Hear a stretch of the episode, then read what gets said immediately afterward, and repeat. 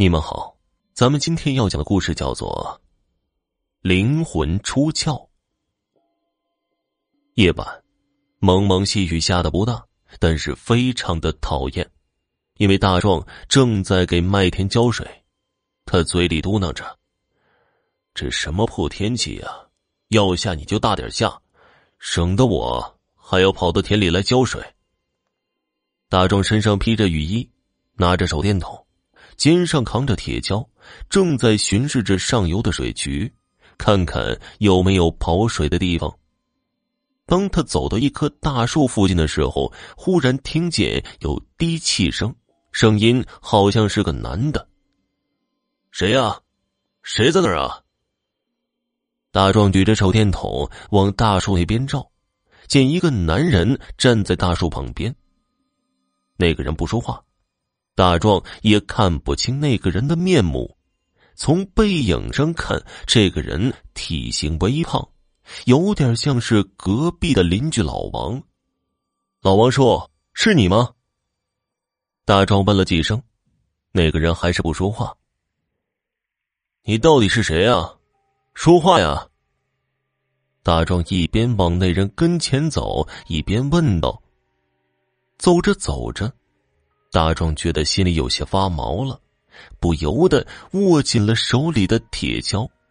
那个人站在树下，依然低声的哭泣着，声音很低沉。但是，大壮从那人的哭泣声能判断出来，这就是邻居老王的声音。老王这个人不错，为人和气，待人真诚。大壮虽然给他喊叔。那是因为老王的辈分比自己长，其实两人的年纪差不了几岁，隔墙邻居这么多年，两家从来没闹过别扭。老王平常说话时还带着一种特别的音调，所以大壮一听就知道这就是老王的声音。快到老王的跟前了，大壮说道：“老王说，你站那干啥呢？是不是和我婶拌嘴了？”你说你们这老夫老妻的，都多大岁数了，闹个啥别扭啊？竟让晚辈们笑话不是？快回家去吧。忽然，老王把头转了过来，这一转过脸，可把大壮给吓坏了。面前这人哪是老王啊？只见这个人眼目深陷，就像一个骷髅似的，而且眼里还冒着绿油油的光，样子十分的吓人。我的个娘啊！大壮大叫一声，撒腿就往村子里跑。等跑回家之后，大壮觉得这事儿很奇怪，抽了几支烟之后，就去拍老王家的门。开门的是王婶儿，大壮就问：“婶儿，我老王叔呢？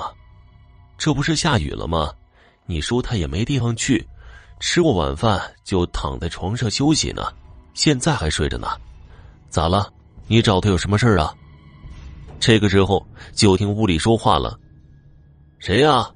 我刚打了一个盹儿，就被你们吵醒了。”老王说着话，就从屋里走了出来。啊，没没事儿，这不是正在浇麦地吗？我来问问，你家浇完了没？大壮心里有些乱了，一边想着心事，一边说道：“老王在家里睡觉，那么麦田树底下的人会是谁呢？”刚才听到的哭泣声，只有老王才有那种特殊的音调，确实是老王啊。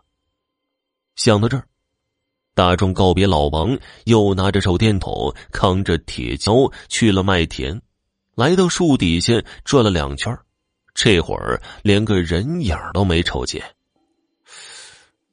是不是老王在家里睡着了，他的魂儿跑出来了？想到这儿。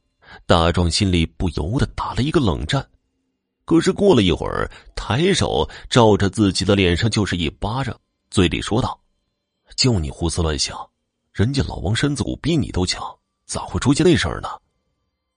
虽然大壮一直提醒自己不要再往那方面想了，可是心里却一直都平静不下来，总觉得要出事儿，因为大壮早就听老辈人说。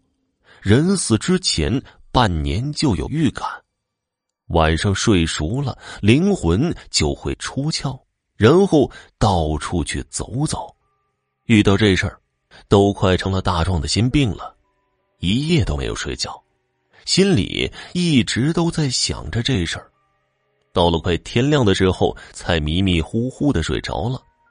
到了快吃中午饭的时候，王婶来到他们家，说老王自打早上出门，现在也不见个人影这都该吃中午饭了，也不见回来。问大壮有没有见过老王？婶子，你先别急，我这就去帮你找找。大壮先将王婶送回家，可是等他刚出门，这会儿天气又阴了起来，看样子还要下雨。大壮在村子里找了好几家，都说没见过老王，连村里的大喇叭都广播了。有人说。早上的时候，看见老王去了村西的麦田地。村西的麦田地，那他不是自己昨天晚上？坏了，坏了！大壮想着，赶紧跑去村西的麦地。大老远的就见老王在大树底下站着，背靠着树，那情景和自己昨晚看见的一模一样。可是等大壮跑到跟前，发现老王已经没气了。后来，大壮为这事儿自责了好长时间，总想着自己没有提醒老王是自己的过错。直到村子里有一个老辈人开导他，大壮心里这才好受了一些。那老人说：“阎王叫你三更死，谁敢留人到五更？”老王既然挂了号了，你就是跟他说也没有用的。好了，今天的故事就讲完了。在节目最后，要分享给大家一个真实的灵异事件，是一位听友分享给我的。下面，我就用第一人称的方式讲给你们。我是在北京上的大学。当时学校在南五环，离市区比较远。周末休息的时候去西单逛街，有时候累了，逛的晚了，回学校太迟，就住在前门大栅栏的一个酒店里。那个酒店也住过很多次了，我们好多同学也都住那儿，价格合理，也算比较干净。某一次，我又住在那个酒店。那天到的时候是下午三四点，实在太累了，就把窗帘全部都拉上了，洗了洗，躺在床上睡着了。我这个人呢，三十岁之前很少做梦。那天睡着了，就做了一个特别恐怖而且特别清晰的梦，梦中还是在酒店的这个房间。我肚子从上到下被什么东西给划开了，看见血慢慢的渗出来，但是梦中也不感觉到疼，就是吓得不轻。我一抬头看见门口站着一个披头散发的女人，然后我就被吓醒了。此时，门口却什么人都没有。我拉起衣服，肚子上也完好无损。于是赶紧拉开所有的窗帘，收拾东西，让前台给换了一个房间。之后，就一切都正常了。好了，听众朋友，本集播讲完毕，感谢您的收听。